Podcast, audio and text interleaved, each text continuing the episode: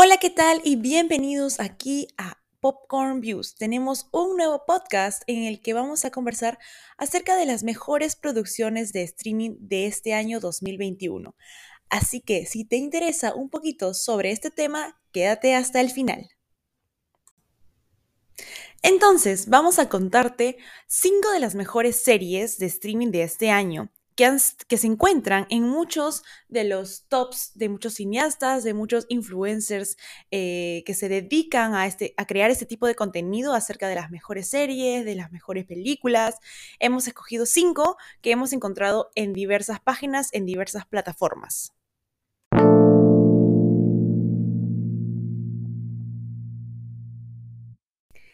Una de estas series es Loki, la tercera serie del universo cinematográfico de Marvel, en estrenarse en Disney Plus, que es también una de las más atrevidas y originales.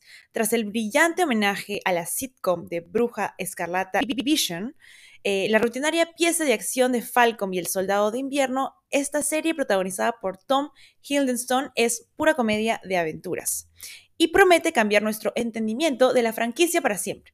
Es una notable serie dentro del universo de Marvel, elevada por actores con carisma y química, quien también eh, tendrá revelaciones sorprendentes. Mientras esperamos a ver si habrá una temporada de dos, una temporada 2 de Loki, puedes disfrutarla en Disney Plus, que se encuentra en esta plataforma desde el 9 de junio de este año.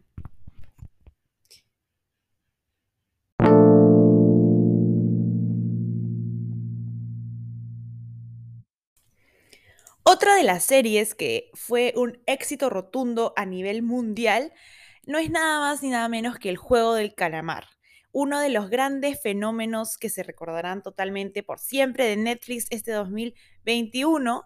Eh, ha crecido ya que esto fue de boca en boca, ¿no? Uno recomendaba esta serie y te llamaba la atención, la veías y lo recomendabas a otra persona, se ha convertido un éxito en esta plataforma gracias a esa trama intensa y sorprendente que ha tenido, dejando un mensaje social contundente, ¿no?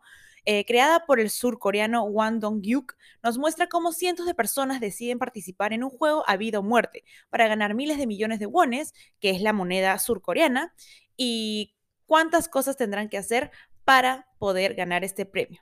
Esta serie está, como lo mencioné, en Netflix y está eh, eh, en esta plataforma desde su estreno el pasado 17 de septiembre.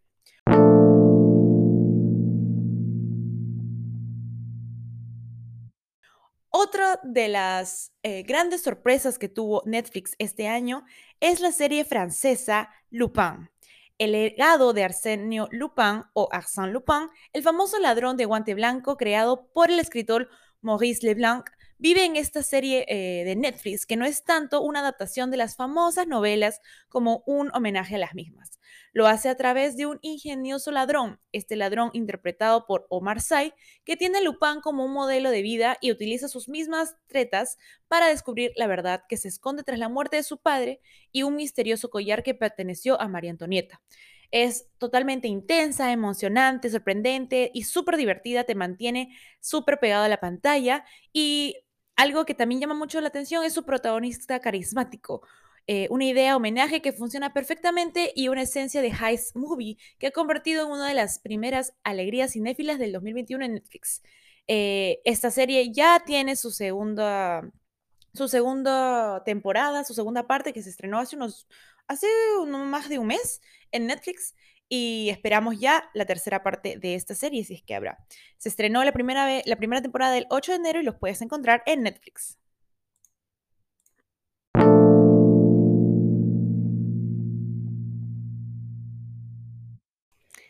Otra de las series del mundo Marvel es WandaVision.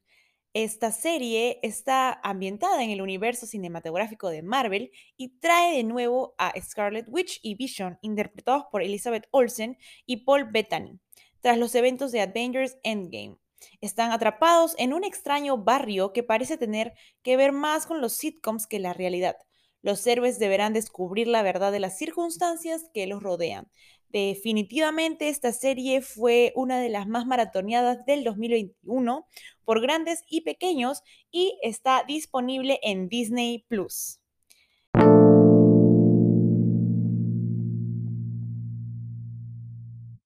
Asimismo, otra de las series que todavía, bueno, se encuentra en la lista eh, de los tops del año es Cobra Kai. Convertida en un fenómeno inesperado tras su viaje de YouTube a Netflix, Cobra Kai volvió con una tercera temporada para renovar su ya sólida legión de fans.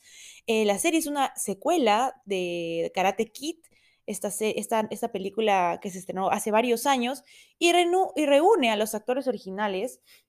Eh, eh, y pues yo he visto un montón de personas que han maratoneado esta serie día y noche. La serie engancha no solo porque tiene dosis de nostalgia, inevitable dado su origen, sino también que sabe difundir, eh, eh, eh, infundir el alma y la carisma de sus personajes y plantear de nuevo en esta temporada las inquietudes de siempre, ¿no? Desde una nueva perspectiva.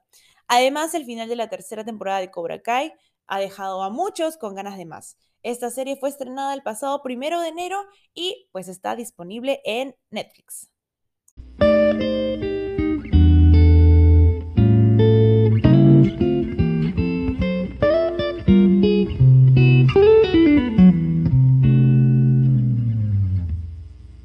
Y bueno, queridos oyentes, esto fue todo por este podcast. Esperamos que hayas eh, aprendido un poquito más sobre las series que han sido las tops del año y que si alguna de estas aún no las has visto, puedas agarrar tu canchita, agarrar tu bebida y disfrutar de una buena maratón, ya sea solo o acompañado. Mi nombre es Camila Valdivia y no te olvides de seguirnos en todas las redes sociales de Popcorn Views. Hasta la próxima.